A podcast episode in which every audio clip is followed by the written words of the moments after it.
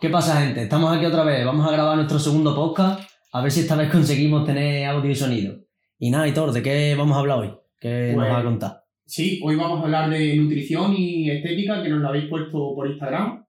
Y también vamos a tratar el tema de alcohol y, y si puede ser compatible con, con el rendimiento deportivo, con el gimnasio. Y aparte también, pues haremos algunos tips de suplementación deportiva, que entraría dentro, bueno, de la mejor estética y, y de la nutrición, ¿no? Y nada, estos temas son propuestos por, por nuestros seguidores en Instagram. Así que si queréis proponernos temas o lo que sea, seguirnos en nuestras redes sociales, que vamos a ver de qué manera la ponemos por aquí. Mm. Y nada, vamos con el vídeo, ¿no? Empezamos pues venga.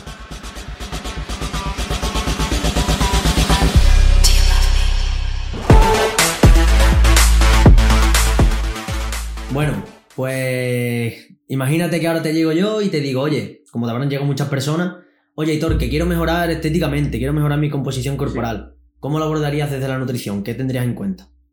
Lo primero y muy importante que hay que tener en cuenta es eh, la adherencia de la persona a todo lo que le vayamos a pautar. Entonces, de todas formas, todo lo que vamos a hablar hoy, todos los consejos que os podemos dar, siempre vamos a tener en cuenta y vamos a partir de la base de que no hay ninguna patología previa. Esto quiere decir que partimos de un punto de salud óptimo. Si no, habría que tener en cuenta otras cosas, se podrían aplicar otros protocolos de nutrición y tal. Pero bueno, partimos desde que, de que tenemos un... Si un una persona sana que no tiene ni un eso es. diabetes, ni un problema metabólico, ni nada, ¿no? Eso es. Vale. Pues lo primero que, que deberíamos valorar sería el contexto de la persona, sus preferencias alimentarias, sus hábitos, sus horarios y la alimentación habitual que ya viene, que ya viene haciendo. Y bueno, de cara al entrenamiento, pues también el tiempo disponible para entrenar, materiales disponibles y, y poco más. Un poco Sí. sería, pues bueno, hacerle una anamnesis a esa persona y, y valorar su contexto y todas estas cosas que he comentado. Entonces, por lo que estás diciendo, entiendo que mm, es muy. que se puede personalizar mucho, ¿no? Que no Eso tiene es. por qué ser como siempre hemos pensado de. Pues mira, te tienes que imprimir. Te imprimes una dieta, le das al botón, Mm. imprimes la dieta tipo que le das a todo el mundo, y ahí entra arroz, pollo, brócoli y punto. Cuando has dicho lo de la preferencia alimentaria, entiendo que ahí puede entrar, si a alguien le gusta X tipo de alimentos, pues se lo puedes incluir y así aumentas la, mejoras la adherencia, ¿no? Eso es. De Al- hecho, a mí me gusta partir mucho de la base de la alimentación de la persona. Por eso me gusta preguntar, oye, ¿qué comes? ¿A qué hora? Eh, ¿Cuántas comidas haces al día? ¿Y picoteos o no?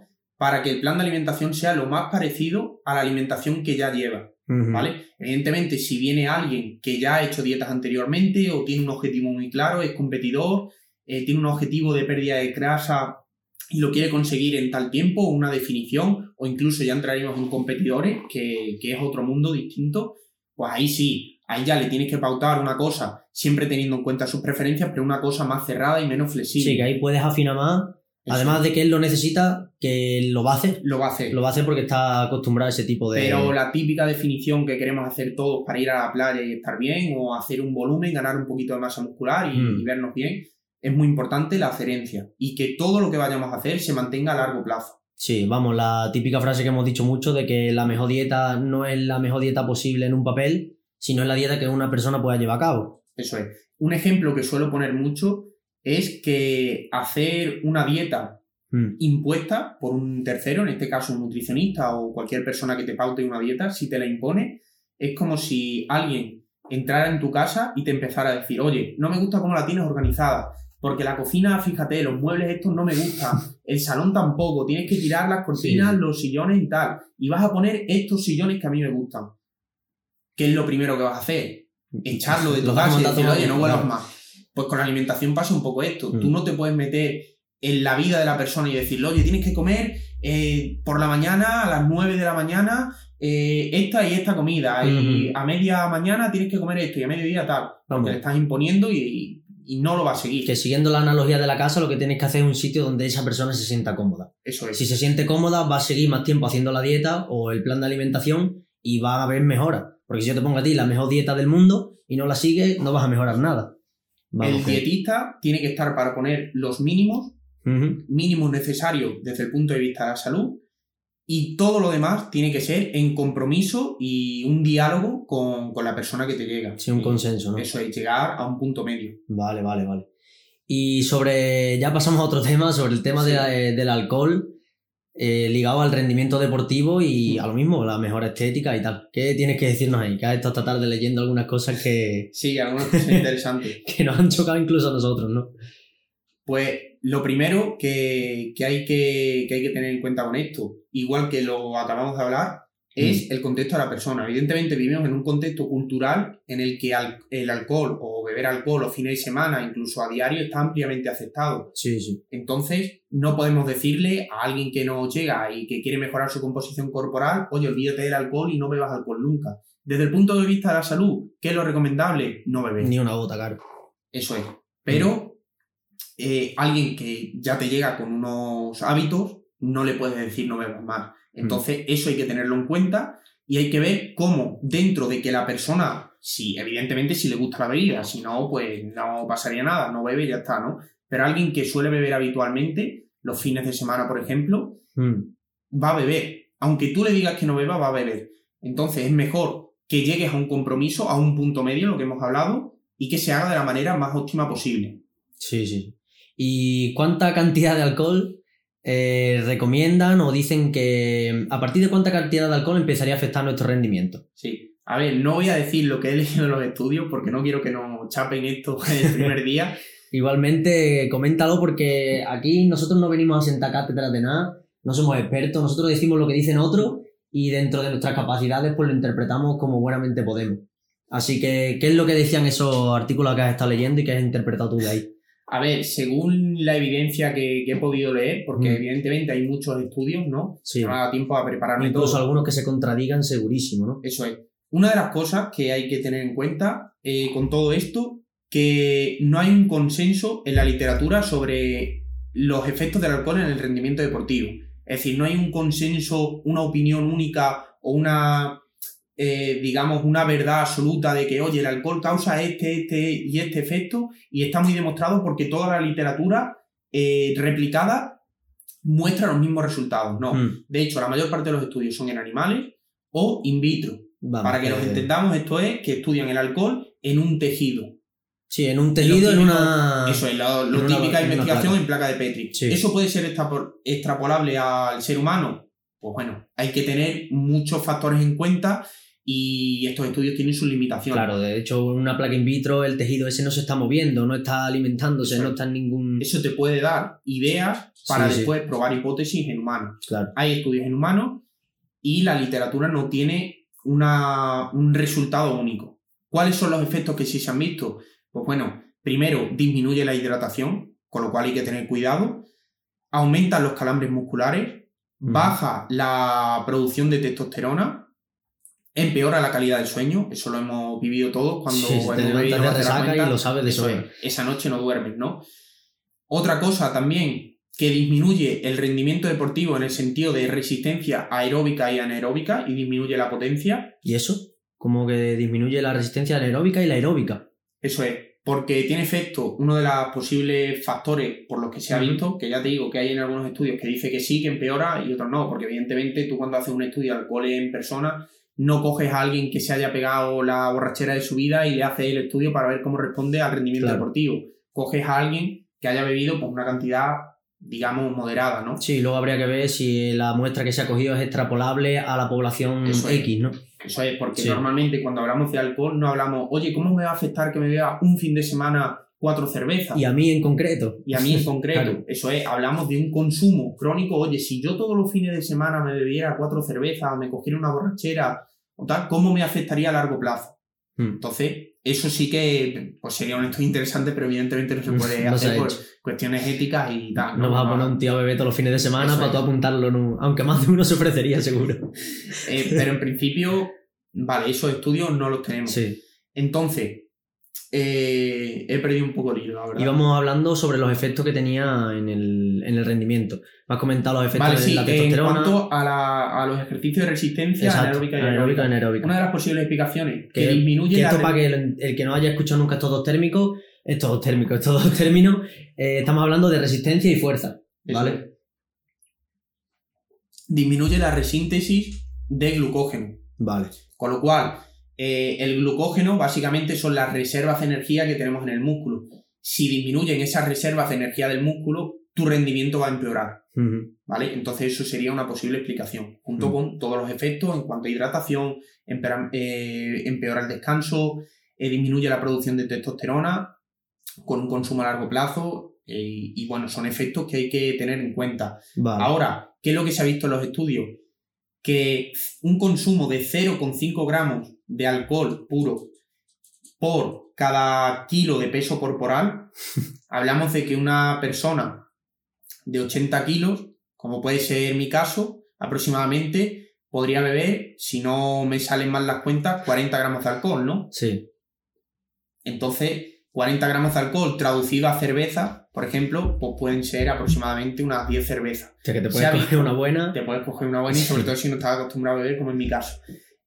Entonces, si eh, estos sujetos pueden beber hasta cin- a 0,5 gramos de alcohol puro por cada Mm. kilo de peso corporal después de entrenar, es decir, te coges la tajada después de entrenar y no empeora tu rendimiento deportivo. Eso es lo que dicen los estudios. Que a partir de un gramo por kilo de peso corporal, o sea, si hemos hablado que más o menos para mi, mi, estat- eh, mi peso corporal serían 10 cervezas, un gramo sería el doble, ¿no? De 0,5 serían 20. Sí, 20 cervezas. Ahí ya empeora el rendimiento. Ah, ¿vale? vale, vale. Pero, O sea, que tiene 20 cervezas de mares, ¿no? Eso es. Pero bueno, quitando esto, estas recomendaciones, evidentemente. Esto no, son haría nadie. recomendaciones. Además, Eso sí, es lo que se ha visto en, en lo que dicen los autores de los estudios. y lo que hemos dicho, que, por ejemplo, tú que no estás acostumbrado a beber, te coges 10 botellines y tú mañana no entrenas. Claro, Al no entrenar mañana ya has empeorado tu rendimiento. Y quizá que hasta dentro de dos o tres días no vuelvas a tener No el cuerpo pa- como para entrenar al mismo nivel. Entonces, el problema que se ¿empeora tiene. el rendimiento la molécula de alcohol en sí? Pues a lo mejor no, pero todo el contexto que genera en cuanto a pérdida de descanso, no entreno igual al día siguiente, es. a la larga, pues igualmente, seguramente sí. Eso es. Entonces, quitando esto que a mí me parecería absurdo decirle a una persona, oye, no pasa nada porque beba 0,5 gramos de eh, alcohol por cada kilo de peso corporal después de Mm. entrenar, me parecería absurdo.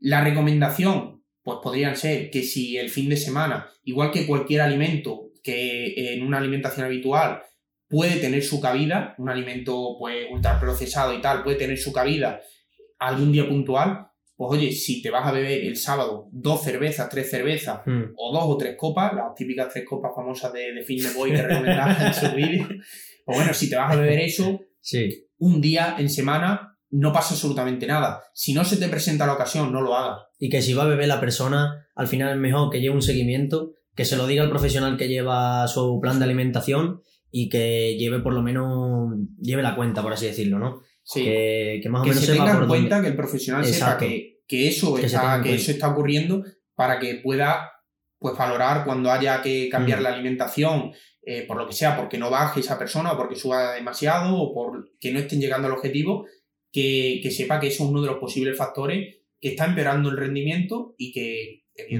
Vale. hay que tenerlo en cuenta. Entonces, por resumirlo un poco, este el tema del alcohol, no lo recomendamos para nada porque Eso. no es beneficioso, de hecho es perjudicial para la salud. Aún así, hay estudios que se contradicen, hay estudios que afirman que puedes beber X cantidad de alcohol, otro no, pero tendría cabida dentro de un plan de alimentación si la persona se le resulta difícil dejar ese, Eso es. ese hábito, ¿no? Y, Y como pauta, pues dos cervezas un sábado no va a afectarte en nada al rendimiento, Sí. evidentemente, pues son dos cervezas, o dos copas un sábado por la noche. Lo único que seamos conscientes de que esa cantidad de alcohol y que no podemos cogernos todos los fines de semana la borrachera de nuestra vida porque eso sí va a afectar al rendimiento con todas estas cosas que hemos hablado Sí. y con lo que has comentado tú.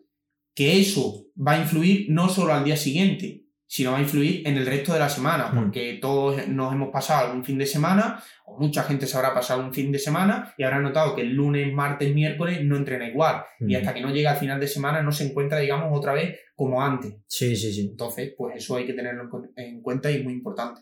Mm. Pues no sé cuánto tiempo llevamos, pero pasamos al tema de la suplementación, ¿no? Que me parece interesante. ¿O quieres comentar algo? Si quieres, comentamos así muy rápido de qué manera podemos planificar una, eh, una dieta. Ah, pues sí, porque una justo me han preguntado esta tarde un Sí. colega, le voy a pasar. Cuenta, cuenta. Que es interesante.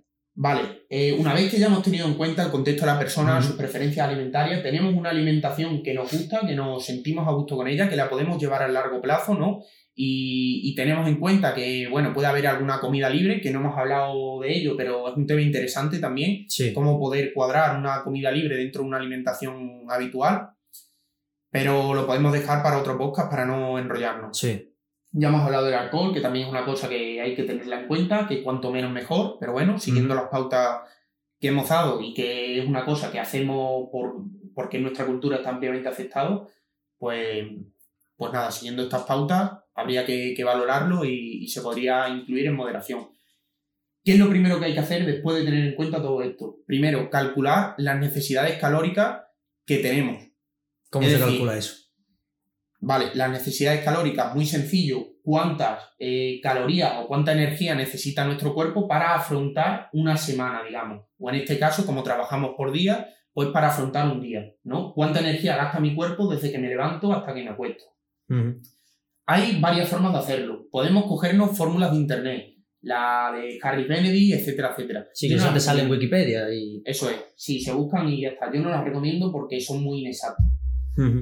¿Cuál es la forma eh, que yo creo que, que es la mejor? De hecho, en el libro de las pirámides de nutrición, si habéis visto la foto que hemos subido eh, preparando el podcast, ahí sale ese libro. La forma que recomiendan ellos y la forma que, que yo tengo de hacerlo es una de dos. O recopilamos la, una semana entera de alimentación por una aplicación de esta de estilo MyFitnessPal, que la podéis encontrar en el móvil. Recopilamos una semana de alimentación ¿no? Vamos incluyendo cada día todos los alimentos que comemos y, por ejemplo, nos pesamos el lunes. Hacemos todo ese registro de toda la semana y nos volvemos a pesar el lunes de la semana siguiente. A la misma hora y en ayunas, entiendo. Eso es, a la misma hora y en ayunas siempre. Ujú. Y vemos la variación de peso que ha habido, ¿no? Claro. En función de eso sería más complicado, habría que hacer cálculos. Lo suyo es que se mantuviera el peso corporal, porque más o menos comemos de una manera en la que nuestro cuerpo tiende a, por, se- eh, por sensaciones de hambre y saciedad, a mantener el peso. Sí, que al final lleves una alimentación normal, pero lo vayas anotando. Eso es. Al final de la semana tendrás el resultado de cuántas calorías comes y a partir de ahí dices, pues si quiero subir de peso, aumento calorías, si quiero bajar de peso, disminuyo calorías. haces la media para que te salga lo que deberías, las calorías que deberías consumir en un día. ¿no? Y con eso valora si has mantenido el peso, que sería una situación ideal para no complicarnos con cálculos, de lunes a lunes, y tú divides esas kilocalorías totales entre 7, te da las calorías que tienes que comer al día. Ahora, ya tenemos las calorías de mantenimiento. Exacto. Otra- ¿Cuál es el reparto de cómo se reparten esas Eso calorías? Re- eh, lo repartimos teniendo en cuenta los macronutrientes en primer lugar. Proteínas. Las recomendaciones entre 2, 2,5 gramos por kilo de peso. Si, te vas, si quieres hacer un volumen, en vez de 2,5 gramos, bajas a 2, porque no necesitarías tanta cantidad, se supone que ya tienes comida de sobra. Si estás en un periodo de pérdida de peso, pues bueno, te vas al rango más alto, 2,5. Tenemos en cuenta que esto es proteína neta, de alimentos proteicos. Sí. Eh, Si entra proteína de la poca que tenga el arroz, no la cuento. Eso es. Vale. también se podría tener en cuenta, pero bueno, yo no la tengo en cuenta, por eso me voy a rangos más bajos de 2, 2,2, porque después, si sumara la proteína de la, la proteína de, origen, de fuentes vegetales, te irías más, más alto. Pero bueno, entre 2, 2,5. De grasa, entre 0,8 y 1 gramo por kilo de peso corporal, y el resto de las kilocalorías, hidratos de carbono. Ah, o sea que primero cuento las proteínas, luego cuento Eso la grasa, se lo resto a la cantidad de calorías que tengo en Eso total y el resto de calorías las relleno con hidratos. Eso es. ¿Cuántas calorías tiene un gramo de proteína? Vale, un gramo de proteína tiene 4 kilocalorías, un gramo de grasa tiene ¿no? 9 y un gramo Vale. de hidrato de carbono tiene 4, al igual se que la proteína. multiplican por la cantidad de gramos y, Eso es. Y otra cosa, el alcohol tiene 7 kilocalorías por gramo. y encima son calorías vacías o eso... Son calorías vacías porque no tienen ninguna función metabólica. Entonces, por eso se le llaman calorías eso. vacías. ¿Eso quiere decir que es más difícil quemar esas calorías o qué quiere decir que son calorías vacías? Prácticamente se convierte en grasa directamente y no hacen otra cosa en el cuerpo. Vale. ¿vale? Por eso no tienen ninguna función, Mm. van a almacenarse directamente. Hostia. Vale, vale, vale. Bueno, pues entonces ya hemos diseñado nuestra dieta, ¿no? Mm. Y ahora, ¿cómo entrarían aquí en juego los, los suplementos, la suplementación? Ah, una cosa que quería preguntarte. Esto que has dicho de los 2 gramos con gra- de 2 gramos o 2,2 gramos de proteína, Sí, ¿también entrarían dentro de un plan de alimentación de una persona que no sea un deportista que quiere hacer 5 días de pesa en el gimnasio? Sino de una persona que lleve una vida normal, podríamos decir normal, que vaya al trabajo, que como Hombre, mucho salga si a caminar. cinco días en el gimnasio, muy normal, tampoco es. Se consideraría una persona deportista y que hace bastante deporte. No, entonces- me, me refiero a una persona que no vaya al gimnasio cinco días a la semana. Una Sí. persona como podrían ser una persona de 30, 40 años que está trabajando, que no entrena, que como mucho sale a correr, caminar o lo que sea. Sí. ¿También pondría la misma cantidad de proteína O... bajaría las recomendaciones. Vale, vale. A vale. 1,5, 1,8 gramos, quizás, dependiendo de, de la actividad que haga y, si hace algún deporte o no. O si va algún día a entrenar Vale, pesas, o sea, que antes, bajaría. antes estabas hablando sobre todo de gente que va a entrenar, Sí, sí, que va con el objetivo de ponerse fuerte, ¿no? Eso es. Vale, el tema que, que va al podcast, nutrición y estética, sí. nos hemos enfocado en, en estética. Evidentemente, personas que no tengan un objetivo estético, sino de cara a la salud y tal, se podrían tener en cuenta. De cara a la salud digo únicamente. Evidentemente, siempre tiene que haber salud, aunque hablemos de estética, Sí, ¿no? Pero si quieres optimizar tu rendimiento, eh, tienes que consumir más cantidad de proteína. Vale, Aunque, vale, bueno, hay corrientes que, que dicen que no hace falta, pero habría que mirar la literatura científica. Otra cosa, a partir de aquí ya iríamos haciendo cambios. Nos iríamos pesando todas las semanas. Nosotros haríamos esta dieta que hemos planificado de lunes a lunes. Nos pesamos el lunes en ayuna, nos pesamos el lunes en ayuna de la semana siguiente y vemos la variación de peso. Para subir de peso o para bajar de peso, la recomendación es la misma. Entre 200 y 400 gramos semanales. Todo lo que sea subir más de 200 400 gramos, bueno, más de 400 gramos, sería almacenar grasa en exceso, porque Mm. evidentemente la construcción de músculos lleva tiempo. Sería lo que se conoce como un volumen sucio, ¿no? Sí, claro, Sí. acaba, si subes medio kilo Ahí. por semana, al mes subes dos kilos, pues echa cuenta. Te Sí, en tres meses como vamos. Y para bajar igual, si Vale. bajas más de 400 gramos por semana, estarás perdiendo más músculo, más masa muscular, o estarás perdiendo una proporción grande de masa muscular en comparación con la grasa que puedes perder. Vale, vale, vale. Pues yo creo que sí, que ya podríamos pasar a hablar de los suplementos, ¿no? ¿O quieres comentar algo más? No, en principio, Pues cómo entrarían en juego los suplementos aquí en este plan de alimentación del que hemos estado hablando. ¿Y qué suplementos recomiendas o en qué bueno, cantidades? podríamos entrar también en el tema de micronutrientes, agua, Sí. recomendaciones generales por no alargar esto mucho. Ujú. Porque después, a ver, en todo esto se pueden hacer, habréis escuchado protocolos de cargas y descargas, de eh, dieta cetogénica o dieta alta en hidrato de carbono, dieta... La recomendación, bajo mi punto de vista, de cara a la estética, ya que el deporte de- o el entrenamiento de pesa en el gimnasio con vistas a la hipertrofia, al aumento de masa muscular. Debería ser consumir los máximos hidratos de carbono posible que tolere tu cuerpo, porque al final el deporte del culturismo se basa en un aspecto estético y un músculo lleno y redondo eh, lo hace en gran medida que estén llenos, por eso se hacen las cargas de hidrato de carbono de cara a competir. De glucógeno. sí. Entonces, para mí, lo más óptimo sería jugar con los hidratos de carbono. Ir subiendo estos cambios que vamos a ir haciendo en la alimentación, vamos subiendo o bajando la cantidad de hidra- de hidratos de carbono en función de si queremos subir de peso o no. Después se podrían complicar mucho más las estrategias, pero bajo mi experiencia no hace falta complicar las estrategias. De hecho, Rubén, un amigo que empezó en con todo este tema de la cuarentena y tal a, a prepararse, no hicimos gran cosa y consiguió un punto muy muy bueno Sí. en dos, tres meses, porque ya tenía una buena masa, base de masa muscular, evidentemente lo hizo tan rápido, pero no, prácticamente no tocamos nada. No hicimos protocolos avanzados, prácticamente no usó suplementación, excepto la proteína, que ahora hablaremos de ella, que yo la considero un alimento y no un suplemento. Entonces, cuanto menos compliquemos las cosas, mejor. Mejor, claro. Más fácil para ti, más fácil para la persona que sigue la dieta. Tema importante, micro, micronutrientes y agua.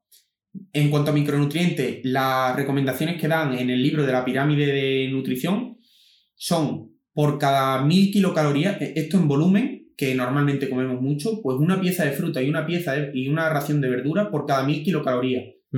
Una dieta de 4.000 kilocalorías que puede ser perfectamente plausible en alguien que quiere hacer un volumen y tiene un metabolismo bastante rápido y óptimo, te irías a cuatro piezas de fruta y cuatro raciones de, verdura- de verduras al día. A ver, bajo mi opinión es mucho. Sí. Entonces, pues bueno, con acompañar todas las comidas que hagamos, esto también podríamos entrar, cuántas comidas son mejores, si tres, seis, tal, tampoco le doy importancia. ¿Cuántas comidas vienes haciendo? Tres, pues haz tres comidas. En un volumen suelo recomendar más comidas para no cargar el sistema digestivo y, y empacharte en una comida que, que sea muy copiosa, ¿no? Mm. Prefiero repartirlas, pero esto da un poco igual la frecuencia de comidas. De hecho, yo antes he he hecho seis, he hecho cinco y ahora estoy haciendo cuatro y estoy igual que siempre. Mm. Entonces, pues acompañar todas las comidas de una pieza de fruta y preferiblemente una ración de verdura. Eso eh, en cuanto a los micronutrientes. Y con eso cumpliríamos con la cantidad de En principio, micronutrientes. si, si la ración de verdura es generosa y la acompañamos, ya te digo, en todas las comidas y en una podemos meter una pieza de fruta, llegaremos a los micronutrientes. Mm. Había que valorar si la verdura que mete es variada, si no, también podríamos calcularlo, ¿no? Pero en principio, si comemos verduras en todas las comidas, seguramente lleguemos a todos los micronutrientes. Vale. Y sobre todo en una dieta de volumen. Y el agua, muy importante, la hidratación. ¿Tenemos que beber dos litros al día? No, es un mito. Hay que beber cuando se tenga sed. ¿Y cómo podemos controlar si estamos hidratados o no? Por el color de la orina. Quitando la primera orina de la mañana, que venimos de un periodo de, eh, nocturno en el que no hemos ido al servicio y tal, siempre va a salir más, más oscura. La orina debe ser blanca o muy clara, o amarillo clarito. Si se va oscureciendo esa orina, quiere decir que necesitamos beber. Hasta ya llegar a orina muy amarilla, amarilla, tirando para marrón, que entraremos en una, deshidrata- una deshidratación bastante considerable. Vale. Entonces, siempre que sea clarita. Si tomamos multivitamínico, pues evidentemente, mm, después del multivitamínico vamos a oscurecer la orina. Me refiero a la orina de- del resto Sí. del día. Pero que lo normal es que bebamos por sensaciones y no nos vaya mal, ¿no? Eso es. Y, hombre, podemos tener en cuenta la orina y si vemos que es oscura, pues podemos ir y en ese momento beber un par de vasos de agua. Vale, vale. Y ya yo creo que, que ahí tampoco hay que complicarse mucho, la gente lo complica muchísimo y es así de simple. Sí, No es tan falta- simple como añadir una pieza de fruta y una ración de verdura por comida Eso y es. ahí ya estaríamos en niveles normales, ¿no? De, de nuestros micronutrientes. Pues nada, pasamos a Sí, hablamos el tema. de Sí, que ya te lo he dicho 40 veces porque no sabía que ibas a contar estas cosas. Vale. Suplementación para volumen, yo no la recomiendo. Bueno, primero hablar de la proteína. La proteína yo la considero un alimento. Sí, Entonces yo la pauto en la, en la dieta como un alimento más. Oye, tienes una opción que en vez de comerte, yo qué sé, pechuga de pollo, bueno, pechuga de pollo no, la proteína la suelo meter a media mañana o media tarde, si la persona la hace, como una opción rápida, un batido. Si te apetece o incluso en el desayuno con algún tipo de cereal, bueno, se puede incluir de muchas formas, pero como un alimento más. sí. Entonces yo no la considero suplemento, la considero un recurso muy útil cuando hay que llegar a la cantidad de proteína y no llegamos a través de la alimentación o nos apetece meter algo dulce. Sí, por ejemplo, una persona que coma muchísimas calorías y esté empachado todo el día porque no puede llegar a esas calorías comiéndolas en alimentos sólidos, pues un batido se lo facilita. También puede ser una persona que le guste mucho lo dulce y le facilitas la dieta añadiendo la proteína que suele estar, tienen, suelen tener buenos sabores. Mm. O también puede ser gente que tenga, eh, tenga poco tiempo y en vez de ponerse a cocinar, pues mira, tira de un batido con X hidratos en forma de cereales o como sea y ya Mm. podría cumplir, ¿no? Por eso se puede considerar... Bueno, no, es que es un alimento. Pues sí, es un alimento Es un y entonces ahí no tendríamos que explicar nada más. Vale. Suplementos para volumen, no recomiendo Mm. ninguno, porque estás comiendo bien, se supone, y esto es muy importante, que podríamos hablarlo también del descanso, que estás comiendo bien, estás descansando bien, cubres todas tus necesidades a través de la alimentación. Vamos, que en un volumen se supone que tienes el depósito lleno siempre, ¿no? Eso es. Entonces- los suplementos ahí no los veo útiles. ¿Cuándo los veo útiles? En definición. Si hay algún suplemento que te pueda eh, dar un plus Mm, a través de que te disminuye la fatiga, aumenta un poquito el rendimiento, pues ese es el momento de usarlo. En definición, que estás bajo de energía. ¿Qué suplemento? En primer lugar, la creatina, que es el suplemento creo que con más evidencia que, que tenemos Mm. eh, ahora mismo. Y bueno, no voy a explicar porque puedes eh, se puede meter la gente en internet, es muy sencillo. La creatina lo que te va a ayudar es un poco a la fuerza y a recuperar depósitos de energía de, de ATP. Vale. ¿Cómo se toma? 0,1 gramos por kilo de peso corporal. El rango va desde 0,03 gramos hasta 0,1 gramos por kilo de peso corporal. Básicamente, o 5, si peso 80 kilos serían 8 gramos Sí. de creatina. Se pueden hacer cargas, a mí no me gustan, porque ya de por sí la creatina da problemas digestivos, con lo cual si hacemos una carga es más probable que aparezcan esos problemas digestivos. Sí, luego cada uno tiene su propio su propia sus propias formas de suplementarse, ¿no? Porque había ciclos, había personas que hacían cargas, como tú dices, Sí. otras que hacen descansos, ¿no? Entonces Sí. al final Pero vamos, no hace falta hacer descanso y hay que tomarla todos los días. la tomas todos los días en la es. cantidad que acabas de decir, ¿no? 0,1 por kilo de peso. Eso es. Y no hace falta que, que sea con picos de insulina ni nada. Si se quiere, porque puede ser interesante, pues se echa en el batido de proteína, si se toma batido de proteína. Y ya la proteína, hay ciertos aminoácidos que te van a generar un pico de insulina. Entonces, con eso ya entraría y se absorbería perfectamente. Vale. Otro suplemento interesante puede ser la citrulina. ¿Qué hace este suplemento? aumenta los niveles de óxido nítrico, con lo cual aumenta la vasodilatación, puede generarte una, una sensación de que bombeas más o congestionas un poquito más, que esto es más subjetivo. Aumenta, se ha visto que aumenta el rendimiento deportivo, deportes aeróbicos y anaeróbicos. Y bueno, puede ser un suplemento ¿Y eso cuándo se toma ese suplemento? La creatina hemos hablado que se toma todos los días. da este igual el momento en el día. Da igual el momento del día que se tome. Yo recomiendo tomar todos los suplementos, si pueden ser, a no ser que tenga una pauta distinta, antes o después del entrenamiento, porque te vas a acordar de tomarlo. Y los días de descanso, muy sencillo, después del desayuno mismo. Sí, el caso es crear un hábito, ¿no? No lo hacen. Vale. Para que no se olvide. La citrulina entre 45 minutos, una hora antes del entrenamiento. Vale. Hay otros suplementos como la arginina que también se supone que deberían aumentar los niveles de óxido nítrico, pero se ha visto que, que no, que la arginina no se absorbe tan bien y aparte genera problemas digestivos, genera diarrea. Y lo digo como experiencia personal, no sabía de qué era hasta que busqué en internet y justamente había incluido ese suplemento y tenía malestar antes de ir a entrenar. Y era por la arginina. Y de hecho creo que... incluso se digiere, ¿no? Y no crea, no tiene el efecto que se espera de vasodilatación, o me lo estoy inventando. No, no es que pase eso, es que directamente se absorbe menos cantidad. Vale. Entonces es más difícil que, genere los beneficios que sí puede generar la L-citrulina, que, sí se va a convertir en arginina y va, y va a dar lugar a un aumento de, del óxido nítrico. Es más interesante. La cantidad, no sé si la he dicho, de, citrulina eh, se puede tomar en L-citrulina, que serían 6 gramos, o citrulina malato.